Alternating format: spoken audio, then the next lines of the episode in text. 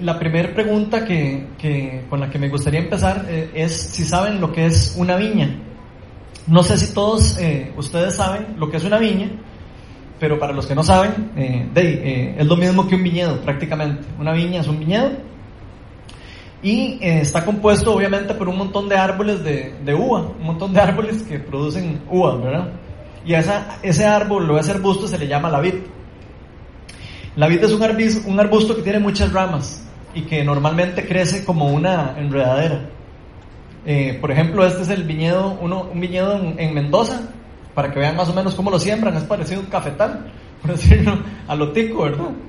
Entonces, esa es el, más o menos la forma en como siembran los, viñedos o, los arbolitos de las, de las vid. Y ese es el, digamos, el, las ramitas y todas las eh, partes de la vid y cómo las vid dan un montón de fruto, ¿verdad? Entonces, es muy interesante saber que las viñas eh, han existido desde montones de tiempo. Esas, las viñas tienen desde más de 5.000 años de, que las personas, eh, por lo menos los científicos, creen que existen. Y eh, si se acuerdan, en la Biblia, desde el libro Noé, nos hablan de que Noé tenía una viña. Entonces es muy interesante ver que que, estos árboles y, todo lo que ellos representan tienen mucho tiempo. Obviamente, por supuesto, eh, que, estas, que estos árboles no eran solo comunes en, en, la época de Noé, en las épocas viejas, sino también en la época de cuando Jesús estuvo en la tierra. Ahora, yo sé que muchos de ustedes tal vez se están preguntando ahora, ¿por qué Ronald nos está hablando de una viña? Pero tranquilos, no es que les estoy haciendo propaganda de la iglesia sino es que les voy a explicar que la viña y la vid y todo esto tiene un gran significado para nosotros en la Biblia. Dios siempre, desde el puro inicio, desde, desde que Dios creó al ser humano, Él siempre tenía la idea de, de plantar una viña en la tierra. Entonces es como una cosa simbólica que Dios siempre ha querido usar con su pueblo escogido. Y siempre Dios ha asociado el trabajo o la obra de Dios del, pueblo escogido como el fruto de la vida. Entonces, eso es muy importante de saber. Entonces, para que veamos un poco lo que nos dice el Antiguo Testamento acerca de, esto de las vid y de las viñas, vamos a leer unos versículos que encontramos en el libro del profeta Isaías. Entonces, para los que trajeron Biblia, pueden abrirla en el libro de Isaías, esto es en el Antiguo Testamento. Entonces, eh, dice básicamente lo siguiente. Y ahora, hombres de Judá, habitantes de Jerusalén, juzguen entre mi viña y yo. ¿Qué más se podría hacer por mi viña que yo no lo haya hecho? Yo esperaba que diera buenas uvas. ¿Por qué dio uvas agrias? Voy a decirles lo que haré con mi viña. Le quitaré su cerco y será destruida. Derribaré su muro y será pisoteada. La dejaré desolada y no será podada ni cultivada le crecerán, le crecerán espinos y cardos. Mandaré que las nubes no lluevan sobre ella. La viña del Señor Todopoderoso es el pueblo de Israel. Los hombres de Judá son su huerto preferido. Él esperaba justicia, pero encontró ríos de sangre. Esperaba rectitud, pero encontró gritos de angustia. Y eh, si si vemos estos versículos, o sea, podemos ver cómo Dios, desde el inicio de los tiempos, Él tenía en su cabeza, ¿verdad? Plantar una viña, Él escogió al pueblo escogido de Israel para que fuera su viña. Entonces, eh, eso es una analogía que podemos ver, desde, el, principio de la Biblia. Pero, ¿qué es lo que podemos ver según estos versículos? De que la viña del Señor, la que Él había plantado y la que Él había escogido, de no dio buenos frutos. Y de hecho, si estudiamos otros libros del Antiguo Testamento, hay otros libros donde hablan un poco más de esto. Por ejemplo, eh, nos, nos enseña, por ejemplo, que inicialmente Israel era la viña escogida y plantada, pero que se convirtió en una viña extraña. Vean lo que nos dice Jeremías 2:21. Dice, yo te planté, es el Señor hablándole al pueblo de Israel. Dice, yo te planté como vid selecta y con semilla genuina ¿Cómo es que te has convertido en una viña degenerada y extraña? Entonces, hoy vamos a estar viendo de que no solo Dios tenía la idea que iba a escoger un pueblo escogido para, para sembrar su viña y traer eh, las buenas noticias al, al mundo, sino vamos a ver que Jesús también usó estas analogías cuando él estuvo en la tierra. Él hablaba varias veces cuando estuvo hablando con sus discípulos o cuando estaba hablando con los fariseos y cuando estaba predicando, él siempre hacía analogías de la viña de él como en representación del reino de los cielos en la tierra. Entonces, para los que, no para los que trajeron Biblia, hoy vamos a estar eh, enfocados en el capítulo 15 del libro de Juan, del Evangelio de Juan, y eh, pueden ir ahí buscándola mientras, eh, mientras llegamos a eso. Pero para los que no lo trajeron, tranquilos, vamos a obviamente a ponerles en la pantalla como siempre. De hecho, si hay alguno que no ha empezado a leer la Biblia aquí y le gustaría empezar a leer la Biblia, este es el libro que yo les recomiendo para empezar, el Evangelio Juan. Es el libro como más eh, fácil, digamos, diría yo, como para empezar a introducirse a, a Dios. Entonces es un buen punto de partida. Lo que vamos a estar haciendo hoy es que vamos a estar estudiando unas palabras que, que, Jesús mismo le dice a sus discípulos prácticamente en los últimos meses de su vida. Entonces lo que vamos a estar leyendo ahora es en el contexto en donde Jesús está a solas con sus apóstoles, ya en los últimos días, en los últimos meses, antes de que Él fuera entregado en la cruz por nosotros y antes de que eh, hiciera todo el sacrificio por nosotros. Esto que vamos a leer en todos estos versículos es, eh, yo le digo, eh, como en, que están letras rojas, por decirlo de alguna manera. Sí, ¿Por qué digo así? Porque no sé si ustedes han visto, hay algunas Biblias que tienen las letras en rojo. ¿Y, ¿Y qué es lo que está en rojo? Lo que dice Jesús.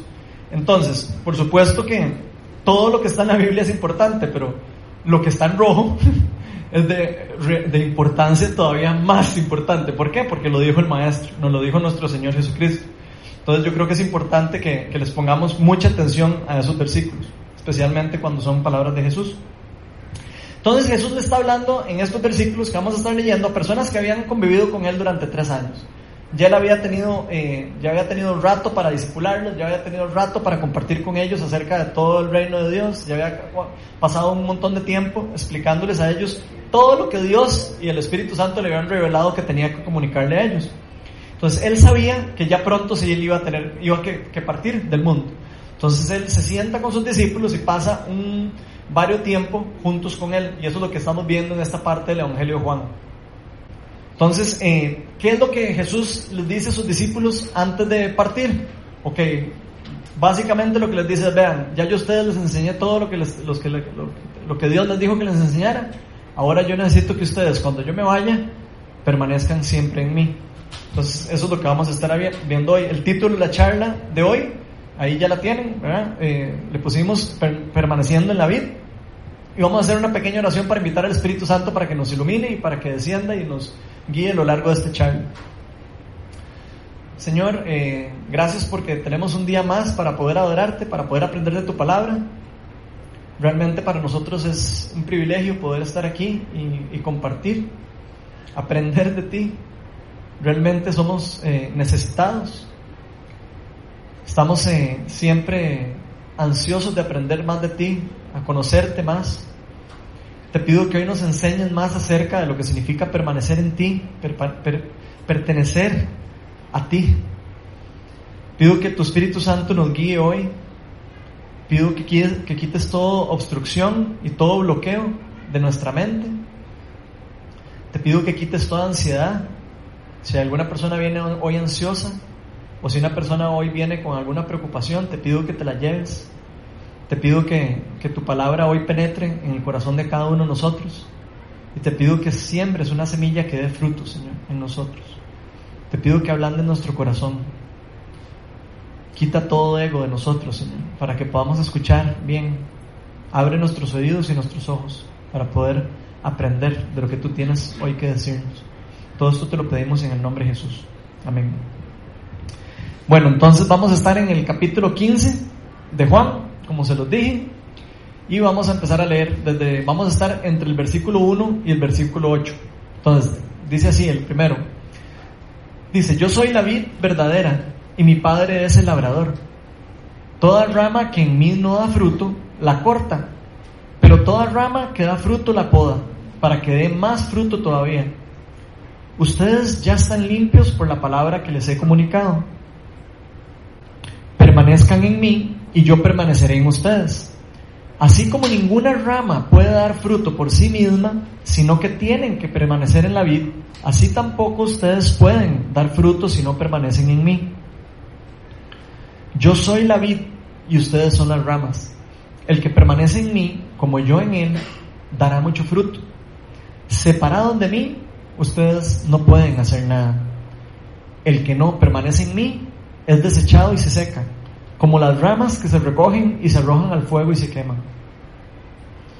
Si permanecen en mí y mis palabras permanecen en ustedes, pidan lo que quieran y se les concederá.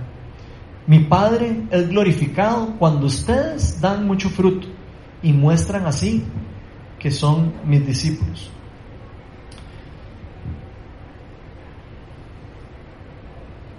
Entonces, como podemos ver, si analizamos lo que acabamos de leer, principalmente en el Antiguo Testamento y, en el y esto que estamos viendo ahora que Jesús nos dice aquí, lo primero que podríamos concluir es que primero hubo una viña, una viña que no fue la verdadera, ¿cierto? Y vemos aquí que nos dicen que hay una vid verdadera, o sea que solo hay una vid verdadera. ¿Ok? Entonces, como vimos en la introducción, eh, podemos ver cómo en el Antiguo Testamento Dios siempre tuvo en su mente el plantar una viña verdadera en la tierra. Él lo tenía en su mente. ¿Okay? Una, una viña que qué? Que diera buen fruto. Eso era lo que él quería. Y todos sabemos, por supuesto, que el pueblo de Israel nunca pudo dar buenos frutos por sus propias fuerzas. O sea, ellos nunca pudieron permanecer dando fruto. Podían hacer lo bueno por un tiempo, pero después dejaban de hacer lo bueno y se alejaban de Dios. Esto pasó así, ni aún así cuando Dios les dio la ley. Cuando Dios les decidió mandar la ley de Dios, igual ellos eh, aprendieron de la ley de Dios, pero aún así, aunque trataban de esforzarse por seguir sus mandamientos, vemos que ellos no pudieron eh, dar fruto, dar buenos frutos. Y si leemos en el Antiguo Testamento, eh, como, les estaba diciendo, podemos ver la historia de Israel, podemos ver cómo venía un rey y algunos hacían buenas cosas y dicen que el pueblo se volvía a Dios, y después vemos como después venía otro rey y cambiaban otras cosas, empezaban a adorar otros ídolos y empezaban a desviarse de la palabra que Dios ya les había dado a ellos. Empezaban a adorar, a entregarse a otros ídolos o a, adorar a otros dioses, a otros dioses ajenos. Ahora, esto no le pasó solo al pueblo de Israel. no hay que irse así como que tan largo en la historia. Eso nos pasa a nosotros constantemente eh, y en esta época del tiempo todavía.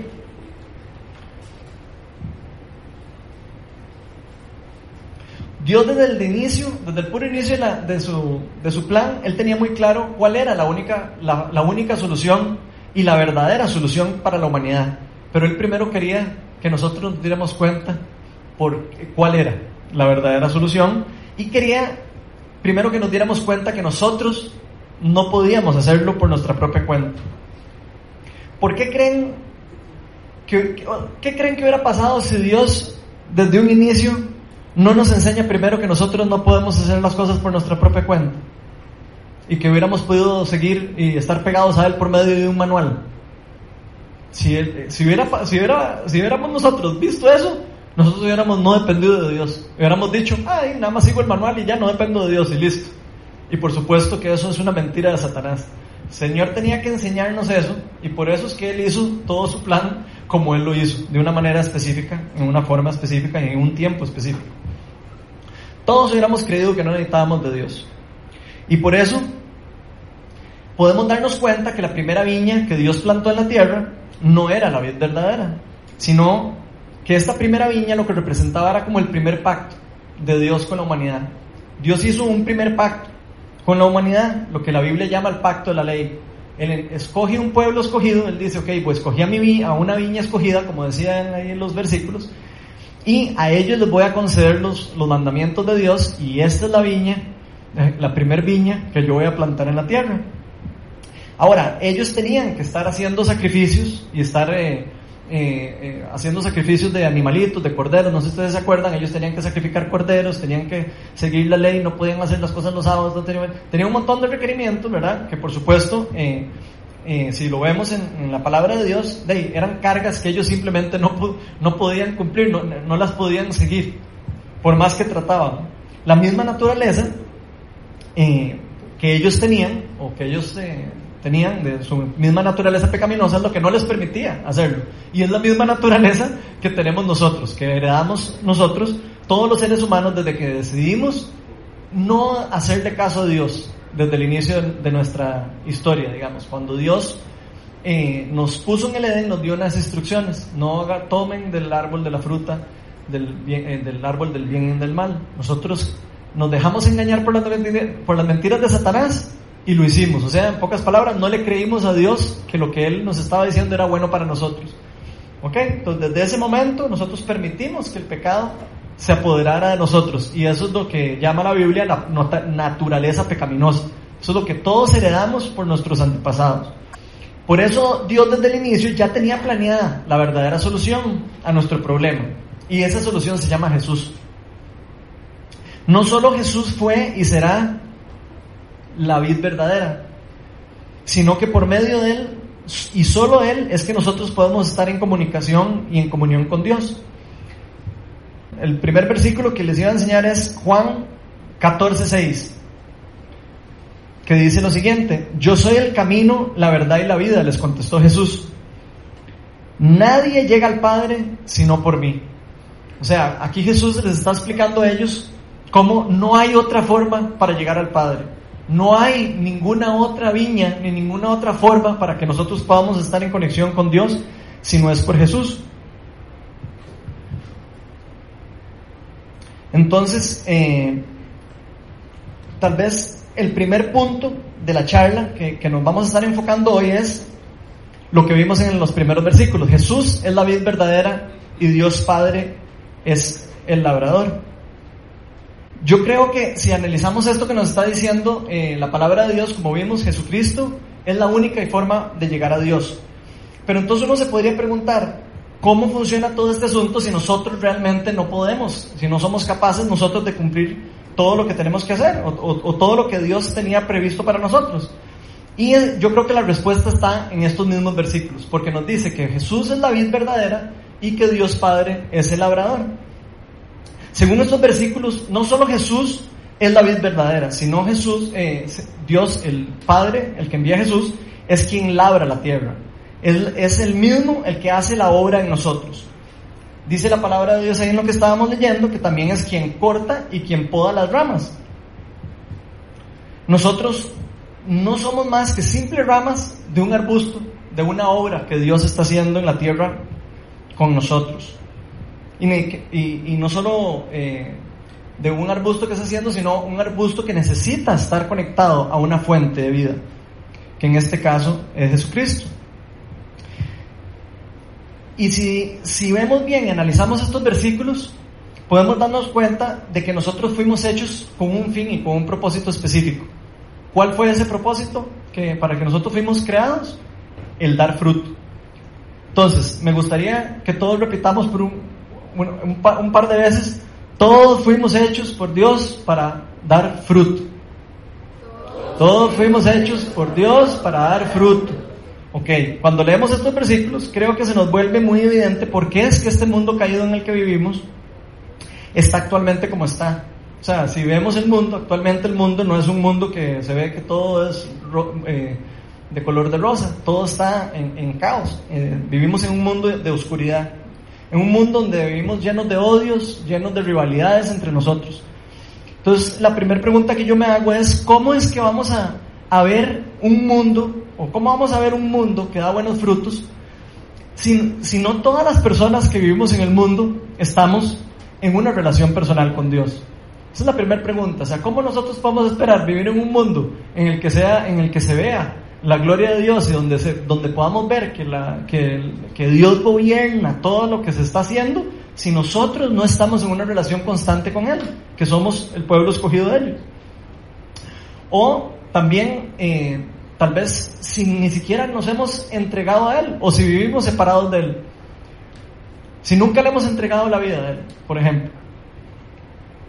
Ahora, Dios conoce, y, creo que Dios nos conoce a todos desde perfectamente, y toda la vida nos ha conocido así. Él ya sabía de antemano que nosotros sin su ayuda, nosotros nunca íbamos a poder hacer el trabajo nosotros solos, ni que íbamos a dar buenos frutos. Y por eso mismo es que Jesús termina haciendo el trabajo por nosotros. Por eso mismo es que Jesús es no solo es David, sino es el labrador. Él envía a su hijo al mundo a plantar, él envió a su hijo al mundo para plantar la vid verdadera, de la cual nosotros podríamos mantenernos pegados a la fuente de vida, mantenernos en conexión con Él y poder dar fruto. Dar los frutos que estaban previstos para nosotros desde el inicio, porque ya Dios tenía para nosotros desde el inicio el dar fruto. Dios siempre ha tenido eh, muy claro la incapacidad esta de nosotros de hacer, de, hacer, de hacer lo bueno, somos incapaces de hacer lo bueno por nuestra propia, por nuestra propia cuenta. Y yo creo que el, el principal problema es que nosotros no lo tenemos claro. O sea, Dios lo tiene claro, pero nosotros no lo tenemos claro. Nosotros creemos que nosotros siempre sin Dios podemos hacer las cosas buenas y podemos hacer las cosas eh, como creemos que son correctas. Ese es el problema principal. Y es importante entender que Dios nunca va a obligar a nadie a que entienda eso. Dios deja que las personas por sí solas descubran eso. O sea, parte del, plan de nosotros es darnos cuenta de que nosotros sin Dios no podemos hacer nada bueno. Cuando nos damos cuenta de eso es cuando empezamos a entender todo lo que Dios hizo por nosotros. Si nosotros no entendemos bien que estamos separados de, que estando separados de Dios somos totalmente inútiles e improductivos para el reino de Dios, o sea, separados de Él no podemos dar un buen fruto de lo que Él tenía previsto para nosotros. Tarde o temprano nos vamos a secar. Tarde o temprano nos vamos a, dar cuenta que estamos eh, sin gozo. Tarde o temprano nos vamos a dar cuenta que estamos caminando en una dirección contraria a la que Dios tiene para nosotros. Y, sin, y lo, pero lo peor de todo es que si, no, si nosotros no logramos como entender el concepto de permanecer en Él, y terminaríamos, vamos a terminar siendo como cortados de la fuente de vida. Y, eso es una de las cosas que, de, o sea, que cuando yo leo esto, hasta que entra como en mi corazón como un, un, temor reverendo a Dios, porque yo digo, puña, o sea, sin Dios yo no puedo hacer nada, sin Dios yo no puedo hacer absolutamente nada bueno. O sea, yo soy una persona que dependo plenamente de Dios. Y yo sé que el estar separados de Dios es algo que ninguno de nosotros nos gustaría en ningún momento estar. Pero Dios tiene muy buenas noticias, como siempre. A veces leemos algunas cosas y decimos, sí, puña, qué feo en todo eso. Es el profeta Isaías que decía que voy a quitarles la, la, lluvia y que voy a quitarles el cerco y que ya uno se empieza a asustar, ¿verdad? Cuando oye todo eso. Pero Dios siempre tiene buenas noticias, porque Dios Él quería que nosotros entendiéramos el concepto general. Y eso es lo que Él nos trató de enseñar desde el principio. Dios tiene noticias buenas para nosotros. Y la buena noticia se llama Jesús. Dios siempre ha querido lo mejor para nosotros, desde el inicio de los tiempos, desde el Edén. Y eso es una verdad que el diablo ha querido robarnos a nosotros, desde el puro inicio. Lo vimos en el Edén cuando nos dijo, les dijo que, que no podían comer de ese árbol. Eso es mentira, nada pasa. Él siempre ha estado ahí. ¿Para qué? Para confundirnos y para hacernos creer que todas las cosas buenas que Dios tiene para nosotros, no, eh, robárnoslas y quitárnoslas. La palabra de Dios dice que el diablo solo viene a robar, matar y a destruir lo que, la obra de Dios, lo que Dios quiere hacer en nosotros. Pero está en nosotros si queremos creerle a Dios o si queremos creerle a Satanás. Es una decisión que nosotros podemos tomar en cualquier momento. La palabra de Dios nos dice que Dios nos ha dado el privilegio de estar nuevamente conectados a esa vida, porque nosotros nos separamos de Él voluntariamente. Cuando nosotros le creímos al, diablo, de que no necesitábamos de Dios y que podemos hablar del árbol y que todo eso, nosotros en pocas palabras lo que estábamos diciéndole a Dios es, yo no creo en usted, en lo que usted me dijo a mí. Y eso nos separó de Dios, a tal punto que el pecado entró en nosotros. Y eso dice la palabra de Dios que nos separó de Dios. Y ahí es donde entró el problema serio en la humanidad. Ahora Dios, como les estaba diciendo, nos da el privilegio de romper esa maldición. Nos da el privilegio de volver a conectarnos a la fuente de vida, a conectarnos a la vida, a la vida verdadera. Vean lo que nos dice este este versículo de Colosenses, dice lo siguiente. Colosenses capítulo 1, versículos del 19 al 23. Vea lo que nos dice. Porque a Dios le agradó habitar en él, ahí está hablando de Jesús, porque a Dios le agradó habitar en él con toda su plenitud y por medio de él reconciliar consigo todas las cosas. Reconciliar las cosas. O sea, Jesús vino a reconciliar esa enemistad que hubo o que se hizo entre Dios y nosotros. Por medio de él reconciliar consigo todas las cosas, tanto las que están en la tierra como las que están en el cielo, haciendo la paz mediante la sangre que derramó en la cruz. En, otros en otro tiempo, nos está diciendo aquí la palabra de Dios, ustedes por su actitud y sus malas acciones estaban alejados de Dios y eran enemigos de Dios.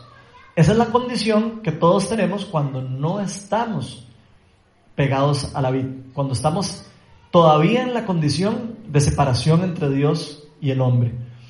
Entonces dice que está hablando de esa condición. En otros tiempos, por su actitud y sus malas acciones, ustedes estaban alejados de Dios y eran sus enemigos. Pero ahora Dios, a fin de presentar los santos, porque nosotros por nuestra propia cuenta no podemos ser santos, a fin de presentar los santos para que fuéramos agradables para Dios, intachables e irreprochables delante de Él, los ha reconciliado en el cuerpo mortal de Cristo mediante su muerte. Con tal de que se mantengan firmes en la fe, bien cimentados y estables, sin abandonar la esperanza que ofrece el Evangelio. O sea, en pocas palabras aquí lo que se nos está diciendo es que solo por medio de Jesús es que Dios nos da otra vez la posibilidad de volver a reconciliar con Dios. Es la única forma de volver a reconciliar con Dios, de volver a pegarnos a la fuente de vida, de volvernos a pegar a la mata que nos da alimento, de la cual nos habíamos separado voluntariamente como hablamos de, del Edén. Pero por medio de la fe en el sacrificio que Jesús hizo por nosotros, es que se rompe esto, es que se rompe este muro de enemistad que se ve generado entre, el entre los hombres y Dios, que es el pecado. Pero nos dice la palabra de Dios que por medio de Él fuimos reconciliados con Dios para estar nuevamente conectados a Él. O sea que hay una buena noticia para nosotros y ese es el verdadero evangelio. Esas son las buenas noticias para la humanidad. Que necesitábamos un Salvador no solo que necesitábamos un Salvador, sino que ya lo tenemos, ya no lo, ya no lo dieron, ya Dios lo envió y ya murió por nosotros y este Salvador es Jesús, el cual dice la palabra de Dios que es la vida verdadera y que está disponible para que todo el que crea en Él no se pierda, sino que tenga vida eterna. O sea, que todos los que permanecen en Él encontrarán la verdadera fuente de vida. La Biblia nos enseña que todos los que pertenecen en la vida y todos los que permanecen en la vida Dios les ha dado el don del Espíritu Santo. Eso es algo increíble. Dios deposita el Espíritu de Él dentro de las personas que han puesto la fe en Él. De manera que es el Espíritu el que empieza a guiarnos a nosotros hacia Dios. Es el Espíritu Santo, en que por medio de la conexión a Jesús, por medio de la conexión a la vida, es quien nos lleva hacia Dios. Eso es lo que significa yo soy el camino, la verdad y la vida. Por medio de Jesús es que nosotros vamos y nos acercamos a Dios. Sin, que, sin el Espíritu de Dios, nosotros no podríamos hacer lo bueno. Por eso es que Jesús deja el Espíritu Santo cuando muere. No solo da la vida por nosotros, Él pudo haber dado su vida por nosotros y ya, pero no. Él, él dijo, me voy yo y les dejo a mi presencia. Les dejo a otra persona que va a ser el consolador, que va a ser el quien nos va a guiar a ustedes. Así ya no se van a tener que guiar por sus instintos, no se van a tener que guiar ni siquiera ni por la ley. La ley nos lleva a Jesús, pero lo que nos hace eh, eh, pertenecer a la vida es solo la fe en Jesús, y eso es lo más importante. Eso, cuando eso ocurre, ya nosotros no seguimos la ley de Dios por obligación. Ya no es una cuestión de que nosotros la seguimos como siguiera el manual, sino que la seguimos por obediencia a Él. La seguimos porque empezamos a ver en Dios la gracia y el amor que tuvo por nosotros y empezamos a responder a ese amor que Él derramó en nosotros. Ese es el verdadero fruto que Dios quería para nosotros. Cuando nosotros empezamos a ver eso, empezamos a ser productivos, empezamos a, dar fruto y a demostrar que somos los verdaderos discípulos de Jesús. Solo estando conectados a Él podemos alimentarnos de lo bueno y desarrollarnos en personas que dan buenos frutos. Separados de Él, dice la palabra de Dios, que no podemos hacer absolutamente nada. Y más bien no solo eso, sino que nos podemos secar y que estamos expuestos a morir, según nos decía la palabra de Dios. Entonces, el segundo punto importante es que nos, que nos decían los versículos es, el primero era, yo soy la vid verdadera y mi padre es el labrador. Después vemos que nos está diciendo, como segundo punto, que nosotros somos las ramas en la representación de esta viña. Entonces, no sé si alguno sabe algo de cuidar matitas. Yo en lo especial, yo soy chapísima porque no tengo jardín, ni, bueno, tengo un jardín, pero no soy yo el que lo cuida y no sé de cuidar matitas, pero tal vez alguno de ustedes sepa de eso, de cuidar matitas. Pero yo sí he visto de personas que saben de cuidar matitas. ¿Y cómo hacen las personas que, que cuidan matitas? ¿Qué es lo que hacen las personas que cuidan las matas? Empiezan, van y buscan, ¿verdad? Y si hay alguna matita que está fea o que está, no sé, que tiene mala hierba, le cortan la mala hierba y se la separan y se la quitan, ¿verdad? Si hay alguna matita que está ahí, que uno ve que como que le se torció, lo que sea, de, la, la podan, ¿verdad? La cortan para que pueda crecer ya con más fuerza eso es exactamente lo que, lo que se hace con las matitas.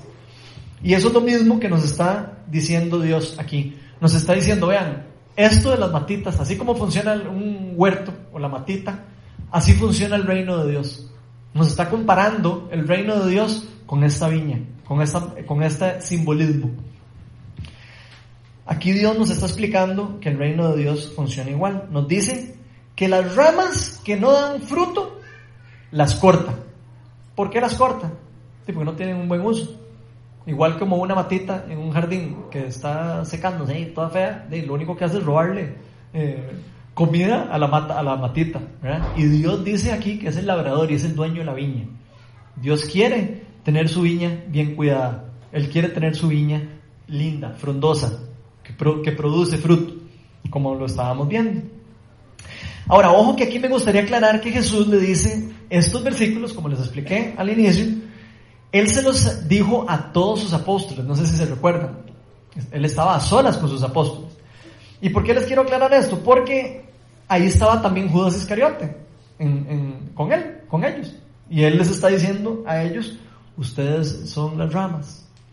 ¿Eh? Él está hablándole a todos sus discípulos. ¿Qué quiere decir esto? En pocas palabras, Dios nos da la posibilidad de nosotros, a todas las personas, de pegarnos a la vida en cualquier momento. Dios e, esa es una oferta abierta que Él tiene para todos nosotros.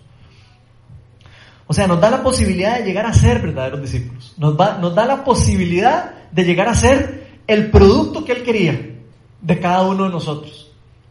¿Ok? Pero si una persona no quiere, si una persona no quiere creer en Dios o no quiere creerle a Dios, dice la palabra de Dios que simplemente no va a funcionar para lo que fue creado. Cada uno de nosotros fue hecho para qué? Cada uno de nosotros fuimos hechos por Dios para dar fruto. Ok. Entonces, ya vemos que las personas que no dan fruto es, algo triste para Dios. Que una persona no dé fruto, porque la sembró en la tierra para que dé fruto. Ok, dice la palabra de Dios que entonces el Señor es el que corta las ramas de la, de la viña ¿Para qué? Para que no afecte el resto de su viña. Ahora, también nos está diciendo que las ramas que sí dan fruto, las poda. ¿Las poda para qué? Para que dé frutos aún mayores. No sé si alguna vez, eh, alguna vez alguno de ustedes se ha sentido como que se ha acercado a Dios o cuando se acercó a Dios y que empezó a salirle todo uno, todo se empezó a complicar. Y empezamos a empezamos a pasar por tribulaciones y sufrimientos y, dificultades y decimos, sí, pero ¿cómo es esto? Me acabo de acercar a Dios y ya estoy pasando por esto. ¿Qué fue lo que pasó? ¿Por qué, está pasando esto? Bueno, vean, aquí Dios nos está dando una pista de qué es lo que pasa en nosotros. Muchas veces Dios nos va a podar y va a quitarnos un montón de basura que tenemos nosotros. Si fuéramos como matitas, yo me imagino como las matas llenas de hongos, Entonces tiene que como que limpiarles el hongo. Y algunas se les pegan raíces, hay raras. Entonces me imagino que tiene que mejor corto esta raíz, esto de aquí, para que mejor ya se vuelva a enderezar por aquí. Entonces, si lo vemos, o sea, Dios nos va a apodar a los verdaderos discípulos, dice la palabra de Dios. Y eso puede a veces sentirse para nosotros hasta nos puede dar miedo, nos puede, nos puede dar, no sé, inseguridad, nos podemos sentir inseguros, nos podemos sentir a veces hasta que, como dolor, puede ser hasta doloroso para nosotros.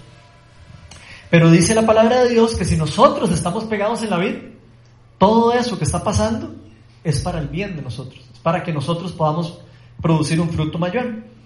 Por lo menos en el caso particular de mí, eh, que es el único caso que tengo para, para como contarles un poco, yo sí les puedo contar que después de tres años de estar enfermo, los que saben que yo estoy pasando por alguna enfermedad, eh, la mayoría creo que lo conocen, después de tres años de, que ya tengo de vivir con esta enfermedad, me he dado cuenta que hay tantas áreas de mi vida que yo nunca en mi vida le hubiera entregado a Dios si no hubiera sido por ese sufrimiento que estoy pasando. No es el caso para todo mundo, no es que, no es que Dios permite que todo mundo se enferme, para que eso pase. Algunas personas pasan por eso. Algunas personas eh, necesitan ser podadas de, algunas otras cosas. Por ejemplo, algunas personas podrían eh, cortarles alguna, algún ídolo que tiene en su vida. Por ejemplo, yo tenía un ídolo y el ídolo mío era tener control de mi vida. Y yo creo que Dios me dio directo en donde, en donde tenía que darme. Cuando yo me enfermé por primera vez, yo recuerdo que para mí fue catastrófico, porque yo perdí el control. O sea, yo de un momento a otro yo dije, di, no tengo control, ¿qué es lo que va a pasar? Me voy a morir, no sé, no sé qué es lo que iba a hacer, los doctores no sabían qué era lo que tenía. Y yo decía, eh, en cualquier momento me voy a morir. Por supuesto, eso es sin estar uno viendo las cosas de la manera como son. Por supuesto, tiempo después, el Señor me fue hablando y me fue diciendo, vea, tranquilo, usted, primero que todo la vida no es suya, yo se la estoy dando a usted. Y segundo que todo, yo tengo cosas más lindas para usted. Y primero quiero quitarle mucha basura que usted tiene. Yo quiero que usted vaya a dar un buen fruto. No que dé un fruto temporal, que dé un fruto para largo tiempo. Y eso es lo que quería contarles. Y lo más importante es, o sea, de, es como un cambio de actitud que todos los que sabemos que pertenecemos a la vida, digamos, o los que ya le hemos entregado la vida a Cristo, tenemos que entender que hay que hacer un cambio de actitud, hay que creerle a Dios, que lo que nos está diciendo, que toda rama que da fruto va a ser podada. ¿Para qué? Para que dé más fruto. Entonces, para que creamos a Dios en lo que Él nos dice. El tercer punto que podemos ver aquí es que ninguna rama puede dar fruto si no permanece en la vida. Entonces, hasta el momento, hemos, ya podemos saber que Jesús es la vid, la vid verdadera, la, vid, la única vid verdadera, la única viña que Dios tenía para plantar en la, en la tierra. Sabemos que Dios Padre es el labrador, quien hace la obra en nosotros, quien nos poda, quien corta las ramas, quien las, quien las cuida. Y sabemos que nosotros somos las ramas. Y ahora nos, estamos, nos vamos a enfocar en que ninguna rama puede dar fruto si no permanece en la vida. Entonces, aquí Jesús nos está diciendo cuál es el verdadero secreto para dar fruto. Porque no es tampoco como que solo, ah, sí, yo creo en Dios. Eso no, no eh, acuérdense que los, los demonios creen en Dios, ¿verdad? También. O sea, los demonios saben que existe Dios. Entonces no es nada más como decir, ah, sí, ya yo creo en Dios y ya, ya, eso es todo. No. Jesús nos está diciendo, ninguna rama puede dar buen fruto si no permanece en mí. Entonces, Dice, yo soy la vid y ustedes son las ramas. El que permanece en mí como yo en él dará mucho fruto. Separados de mí ustedes no pueden hacer nada. Entonces, ¿qué significará esto de permanecer en la vid? Para explicar un poco este concepto, a mí me gustaría como darles un ejemplo. Este ejemplo es de algo que me impactó demasiado un día que estaba viendo un documental estaba viendo un documental de cómo se hacen los, cómo los bebés se desarrollan en la panza de, una matriz, en una panza de una mujer embarazada. Y fue realmente increíble de ver cómo esos bebés se desarrollan a lo largo de un montón de tiempo, ¿verdad? Nueve meses, todo el mundo sabe, ¿verdad? que a lo largo de estos, de estos meses en la panza. Y realmente este es un proceso increíble. Esto es una de las cosas que a mí que más me impresionan de este proceso. Una de las cosas que más me impresionan es que estos bebés necesitan permanecer pegados a su mamá durante nueve meses. ¿Cierto? Necesitan permanecer ahí y ella, la mamá es la fuente de vida, o sea, es la fuente. Si ustedes quitan a ese bebé de, la, de, la, de ahí, se muere. Entonces, ese ejemplo me encanta para explicar un poco de lo que, de lo que Jesús nos está tratando de decir aquí en permanecer. Porque todo lo que la mamá come, lo digiere su cuerpo y lo pasa a su bebé a través del cordón umbilical. Y de ahí es donde el bebé se alimenta. El bebé se alimenta y se desarrolla hasta llegar a, convertirse en el ser en el que era planeado llegar a convertirse. Y si lo vemos bien, esto es muy parecido a lo, a lo que pasa con nosotros. Realmente esto es un milagro de Dios, este proceso. O sea, es imposible no ver a Dios en, en, cómo funciona esto de un embarazo y de, una, de, una, de un bebé y una, eh, ver todo lo que funciona dentro. O sea, uno ve eso y uno dice, es increíble, tiene que haber un Dios creador que hace todas las cosas perfectas. Entonces, sabemos que ese bebé tiene que permanecer conectado a su mamá, porque esa es la, fuerte, la fuente de vida.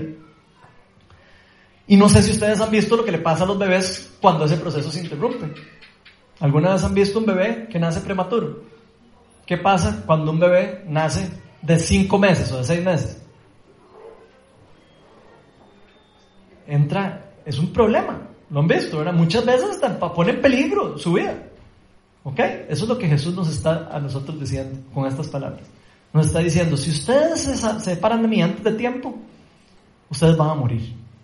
Hay, dicen, si, si, si, si vemos el caso de la mujer embarazada, no sé si han visto que se complica muchísimo la salud del bebé. De hecho, a veces ni se les desarrollan los órganos. Hay veces que hay órganos que, que, no se, que se desarrollan entre los 5 y los 7 meses. Y si no se desarrollaron los, los pulmones, el chiquito sale sin pulmón. ¿Ok? Entonces, hay órganos principales que no se han terminado de desarrollar y puede traer consecuencias muy serias para el futuro. Ahora, yo sé que hay, ahora hay tecnología y que han ayudado para que estos eh, bebés ahora, poniéndolos en cámaras y cosas ahí, pueden ayudar, a simular un poquito lo que, lo que, los, lo que los chiquitos experimentan dentro de la, de la panza, pero nunca, nunca, nunca van a poder hacer, sustituir lo que, lo que es ese bebé dentro de la panza de la mamá. De hecho, si, sale muy antes de tiempo, ni siquiera en incubadora pueden eh, salvar al bebé. Entonces, eh, si vemos el ejemplo de este bebito en la panza, se parece mucho a lo que Dios tenía planeado para nosotros en cuanto a nuestra vida espiritual. Y, en comparación con lo que Él está hablando de la vid y de nosotros las ramas.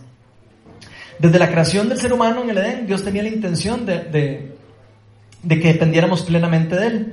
Y siempre tuvo la intención de que permaneciéramos en su amor siempre tuvo la intención de que permaneciéramos en una relación personal con Él y conectados a Él, de manera de que pudiéramos dar buenos frutos.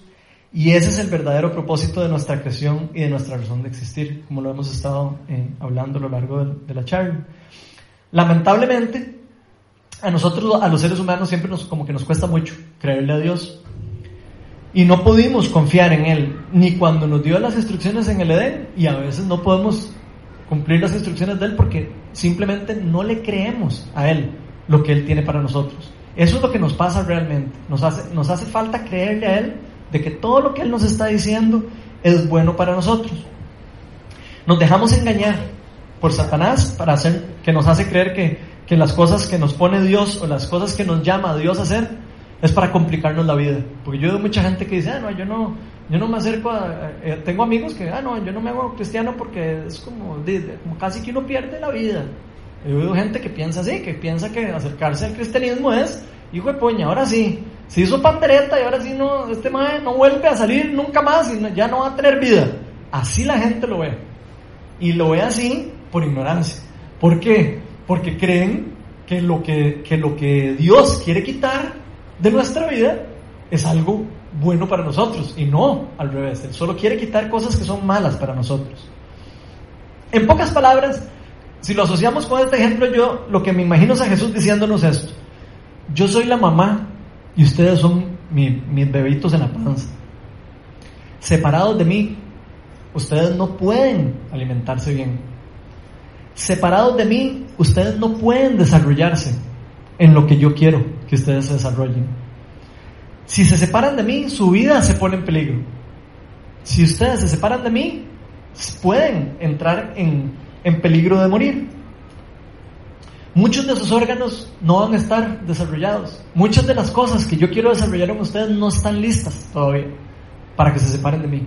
Si se separan de mí ahí antes se pueden morir. Eso es lo que Jesús nos está diciendo. Separados de mí no van a poder llegar a ser mis verdaderos discípulos. También nos está diciendo en pocas palabras.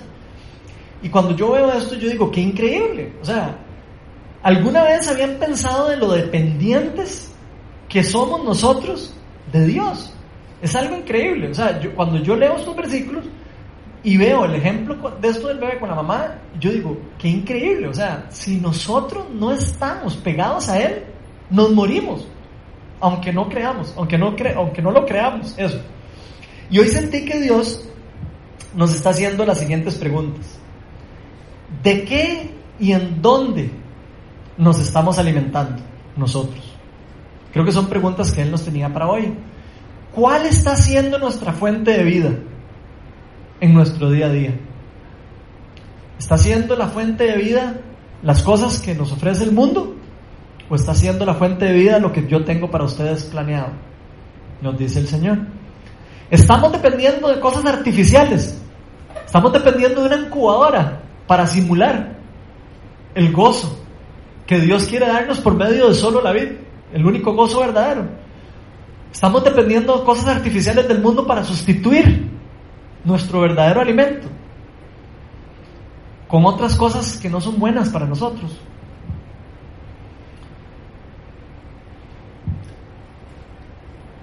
Ya que, ya que hemos abarcado la mayoría de los temas principales, ¿qué les parece si voy a, para, para ayudarnos un poco a entender un poco todos estos conceptos que hemos estado eh, hablando, Voy a mencionar cinco buenos consejos de cómo podemos permanecer nosotros en la vida, de cómo podemos nosotros dar un fruto verdadero. El primer consejo, por supuesto, es entrar en una relación con Jesús. Haber entrado en una relación personal con Jesús. Y esto es una de las cosas, por supuesto, más importantes.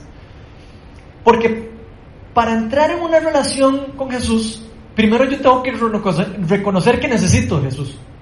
Si yo no reconozco en mi vida que yo necesito a un Salvador, si yo no reconozco que yo necesito entregarle mi vida a Dios y pegarme a Él para vivir, no puedo vivir pegado a Él y no voy a poder vivir la vida que Dios tiene para nosotros.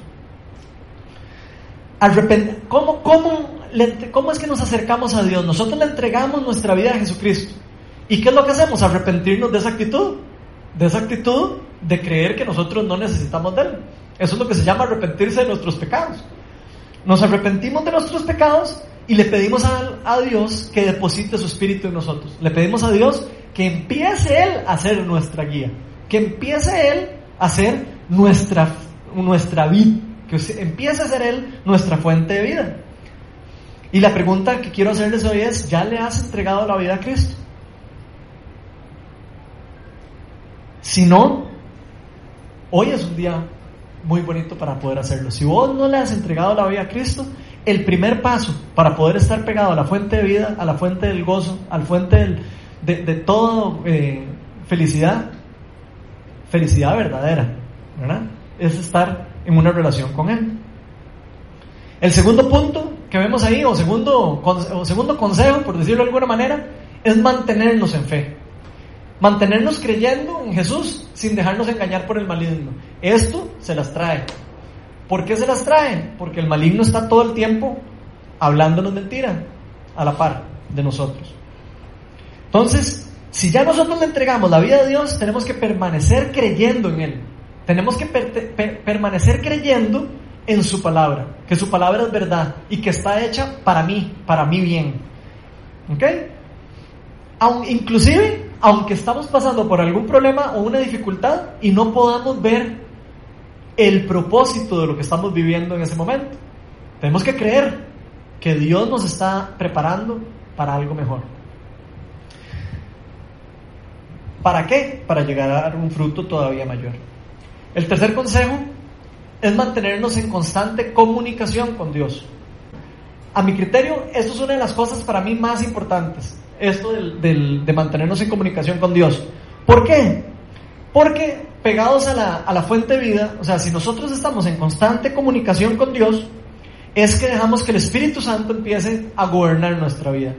Empezamos a dejar que las cosas de nuestra mente se vayan para, la, para un lado y las cosas del Espíritu empiecen a, entrar, empiecen a guiarnos hacia donde lo que Él tiene para nosotros.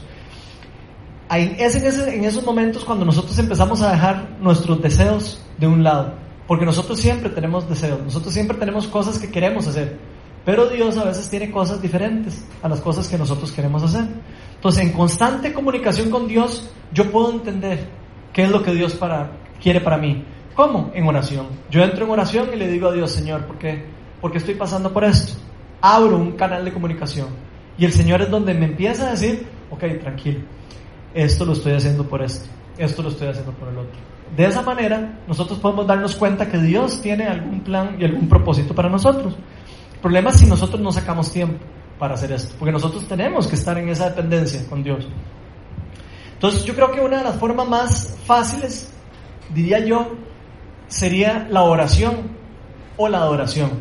La adoración, todo lo que hacemos cuando nosotros adoramos a Dios, eh, es estar en constante comunicación con Dios. Cuando nosotros adoramos a Dios con lo que hacemos, ¿cómo adoramos a Dios? Puede ser oyendo música, puede ser eh, dando buen fruto, adoramos a Dios. ¿Cómo adoramos a Dios? Orando, ¿Cómo adoramos, adoramos a Dios? Eh, siguiendo su palabra, leyendo su palabra, estando en comunión con Él. Entonces hay muchas formas de mantenernos eh, pegados en comunicación con Él. Básicamente eso es lo que nos permite es estar como en sintonía, por decirlo de alguna manera. La palabra de Dios dice que al principio, eh, ahora que estamos estudiando el libro de Hechos, dicen que todos los discípulos estaban en un, mismo espíritu, en una misma sintonía. Eso es lo que significa esto, estar en una misma sintonía con Dios. Entonces, nosotros tenemos que buscar estar en una sintonía con Dios. Nosotros tenemos que buscar si, si lo que estamos haciendo me está poniendo en sintonía con Dios o si me está poniendo en una sintonía alejado de Dios. Eso es muy importante reconocerlo para, para podernos mantener pegados a Él.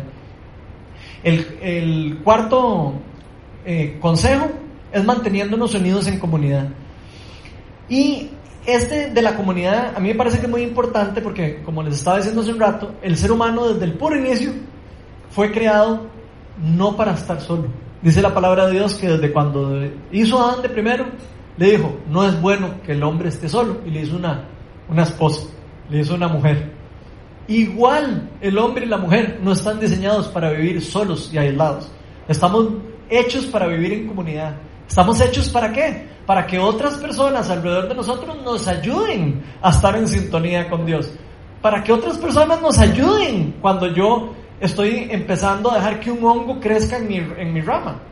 Si yo estoy viendo que a mí se me está haciendo un hongo, yo puedo tener algún amigo que me dice la par, eh, mira Ronald, tenés un, un honguito ahí, vamos a limpiarlo. Yo te voy a ayudar a limpiar ese honguito. Eso es lo que hace la comunidad. La comunidad está diseñada para que nos ayudemos y nos apoyemos unos a otros en amor fraternal. Para solo, no solo para ayudarnos para, para volvernos cuando nos alejamos de Dios, sino también cuando estamos pasando problemas. muchos de nosotros pasamos por problemas día a día y necesitamos de personas que nos apoyen y que estén ahí para nosotros, que estén ahí para llorar y para reír. A veces vamos a reír, a veces vamos a llorar. Y creo que la comunidad es muy importante para eso y nos ayuda a estar en conexión, nos ayuda a estar en, en, el mismo espíritu, estar como conectados en la misma sintonía. Y el último un buen consejo que les quería dar es permanecer obedeciendo los mandamientos. Y esto es un tema importante. ¿Por qué? Porque esto es una cosa que no es por obligación, es una cosa, es una cuestión que es por convicción. Nadie, ninguno de nosotros puede seguir la ley de Dios. Es imposible. Dice la palabra de Dios que no hay ningún justo. Ninguno de nosotros, por sí solo, separado de Dios, puede hacer lo bueno.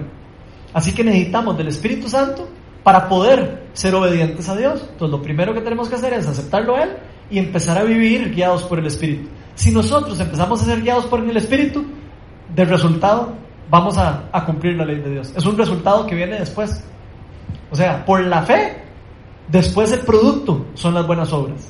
Si nosotros no aceptamos a Jesús en nuestro corazón y no dejamos que el Espíritu Santo sea depositado en nosotros, nosotros no vamos a poder después seguir sus mandamientos. Es parte de, lo, de cómo funciona el asunto. Nosotros necesitamos de la gracia de Dios. Y esto no ocurre por el pacto de la ley, por como tal. Lo pudimos ver que no pudieron el pueblo de Israel inicialmente por solo la ley seguir los mandamientos. Era imposible. Ellos no podían hacerlo. Tenían que seguir matando los corderos. ¿Y tenían que hacer para qué? Para que Dios les perdonara sus pecados. Ahora ya Dios envió a su Hijo, el único cordero, la única vida verdadera, al, al último cordero que había que sacrificar para que nosotros ahora ya no tengamos que hacer sacrificios para el perdón de nuestros pecados. Ya Jesús pagó nuestros pecados por nosotros. Entonces, eso es una cosa muy importante. Hay que entender el concepto del nuevo pacto, de la gracia de Dios donde Él, aunque nosotros no lo merecíamos, entregó la vida por nosotros, en donde Él, sabiendo que nosotros no podemos hacer lo bueno, dijo, tranquilo, yo sé que usted no puede hacer lo bueno, pero mi hijo sí lo puede hacer. Entonces, mi hijo va a hacer lo bueno por usted. Usted no se preocupe, usted nada más crea en mí y crea en lo que yo le estoy diciendo. Y usted, si hace eso, va a ser mi discípulo, va a permanecer en mí y va a dar buen fruto y va a ser agradable para mí. En pocas palabras, esto pasa cuando nosotros realmente entendemos lo que Dios hace por nosotros. Ninguno de nosotros va a empezar a dar buenos frutos si no entendemos lo que realmente Dios hizo por nosotros. Si nosotros no entendemos el significado del sacrificio que Él hizo por nosotros, nosotros no vamos a poder dar un buen fruto por convicción, porque no lo creemos. Si no lo creemos en el corazón, no lo vamos a poder poner en práctica. Y ya para terminar, eh, me gustaría que veamos cómo es que terminaron, cómo es que, qué chiva, que para que vean qué chiva cómo terminan los, los versículos que estábamos leyendo. Dicen, si permanecen en mí y mis palabras permanecen en ustedes, pidan lo que quieran y se les concederá. ¿Qué mejor, qué mejor promesa que esa? Si permanecen en mí y yo en ustedes, pidan lo que quieran y se les concederá. Mi Padre es glorificado cuando ustedes dan mucho fruto y muestran así que son mis discípulos. Y qué increíble es esta promesa. Que si permanecemos en Jesús y sus palabras permanecen en nuestro corazón, si nosotros guardamos en nuestro corazón sus palabras y las escribimos en nuestro corazón, Él eh, nos va a dar lo que nosotros le pidamos. ¿Por qué creen que pasa eso? Porque nosotros nos ponemos en sintonía con Dios y empezamos a ver ¿Qué es lo que Dios quiere? No lo que, y no lo que yo quiero. Muchas de las cosas que nosotros pedimos simplemente no se cumplen porque no estamos permaneciendo en la vida. Cuando, cuando permanecemos en la vida, nuestros deseos empiezan a hacerse cosas secundarias. Nuestros deseos eh, naturales. Y empezamos a... Los, los, nuestros deseos internos empiezan a parecer cada vez más a los deseos de Dios. Porque empezamos a estar en la misma sintonía de Él y empezamos a percibir en nuestro corazón las cosas que antes no percibíamos. Las cosas que para nosotros antes eran normales, empezamos a verlas diferente y decimos, esto, esto ya no es para mí. Esto ya no es, ya, esto no es para lo que fui hecho. Y, y así es como funciona. Es demasiado lindo. Cuando esto pasa, es cuando vemos el resultado del verdadero fruto. Y qué lindo saber que, que, hay algo que glorifica demasiado a Dios y es cuando nosotros mostramos que somos sus verdaderos discípulos. Eso es una de las cosas más increíbles y ese es el, el, reto que quiero dejarles hoy. Que nos llevemos todos eso en la cabeza. ¿Estamos nosotros glorificando a Dios? ¿Estamos nosotros reflejando si somos buenos discípulos, si somos verdaderos discípulos de Dios? Eso es lo que vamos a pedirle a Dios que Hoy, si alguno de nosotros no se siente así, vamos a pedirle al Espíritu Santo que nos ayude y que nos cambie, que nos transforme y nos acerque cada vez más a Jesús. Vamos a ponernos todos de pie.